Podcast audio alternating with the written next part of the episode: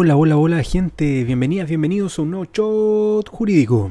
En este capítulo hablaremos sobre la distribución de los gananciales. Recuerden que como sustento teórico utilizamos el libro del profesor Troncoso, Derecho de Familia. El espíritu del artículo 1792.2 es que el total de los gananciales obtenidos durante el matrimonio se distribuya entre ambos cónyuges por partes iguales. Por lo tanto, si uno de los cónyuges ha obtenido menos gananciales o no obtuvo, tiene derecho a participar en los gananciales obtenidos por el otro. Si solo uno de los cónyuges ha obtenido gananciales y el otro no, éste participará en los gananciales obtenidos por aquel hasta la mitad de su valor. Y si ambos cónyuges han obtenido gananciales, estos gananciales se compensan hasta la concurrencia de los de menor valor. Y en lo que resta, aquel que obtuvo menos gananciales tiene derecho a que el otro le pague a título de participación la mitad del excedente. Y eso es lo que se constituye como el crédito de participación en los gananciales. Esto es, el cónyuge que obtuvo menores gananciales tiene un crédito en contra del otro para que le pague la mitad de la diferencia o excedente. Respecto a este crédito, el legislador prohíbe expresamente la celebración de toda convención o contrato referente a este crédito, también su renuncia, antes del término del régimen de participación en los gananciales. Y el artículo 1792-20 establece como sanción la nulidad absoluta. Pero ojo, esto es respecto a celebraciones anteriores al término del régimen.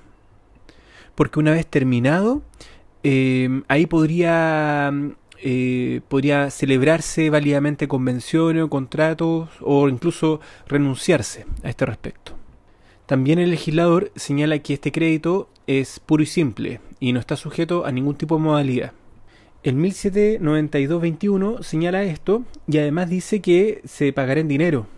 Establece también una situación y es que si lo anterior causare grave perjuicio al cónyuge deudor o a los hijos comunes y ello se probare debidamente, el juez podrá conceder plazo de hasta un año para el pago del crédito, el que se expresará en unidades tributarias mensuales. Ese plazo no se concederá si no se asegura por el propio deudor o un tercero que el cónyuge acreedor quedará de todos modos indemne. El artículo siguiente, 1792-22, indica que los cónyuges o sus herederos podrán convenir también daciones en pago para solucionar el crédito de participación en los gananciales. Pero ojo, si la cosa dada en pago es evicta, renacerá el crédito, a menos que el cónyuge acreedor haya tomado sobre sí el riesgo de la evicción y tiene que estar bien especificado. El artículo siguiente, 1792-23, dice que para determinar los créditos de participación en los gananciales, las atribuciones de derechos sobre bienes familiares efectuadas a uno de los cónyuges en conformidad al artículo 147 del Código Civil serán valoradas prudencialmente por el juez. Respecto a la forma de perseguir el pago del crédito de participación en los gananciales, el artículo 1792-24 establece un orden de prelación para esta persecución y establece en primer lugar que el cónyuge acreedor perseguirá el pago en el dinero del deudor. Si este es insuficiente, lo hará en los muebles. Y si este es insuficiente, en los inmuebles. Luego el legislador se pone en el siguiente caso. ¿Qué pasa si aún con eso falta o es insuficiente?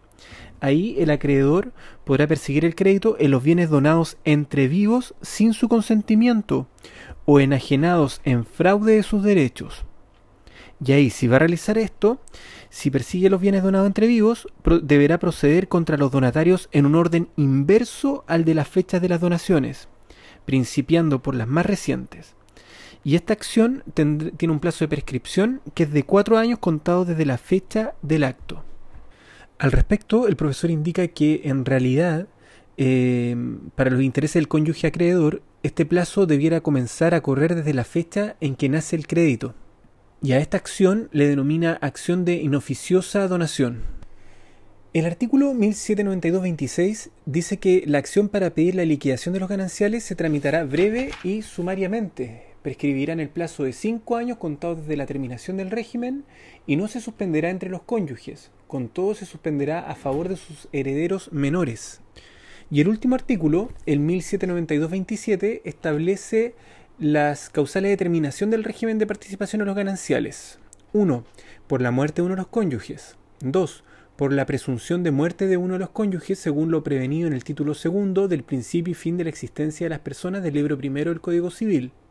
Tercero, por la declaración de nulidad del matrimonio o sentencia de divorcio. Cuarto, por la separación judicial de los cónyuges. Quinto, por la sentencia que declare la separación de bienes. Sexto, por el, por el pacto de separación de bienes.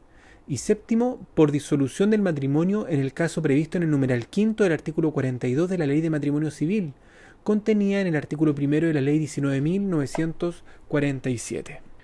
Con esto damos por terminado este shot y también la materia relacionada con el régimen de participación en los gananciales. Les mando un abrazo y nos vemos en el siguiente capítulo. ¡Chao!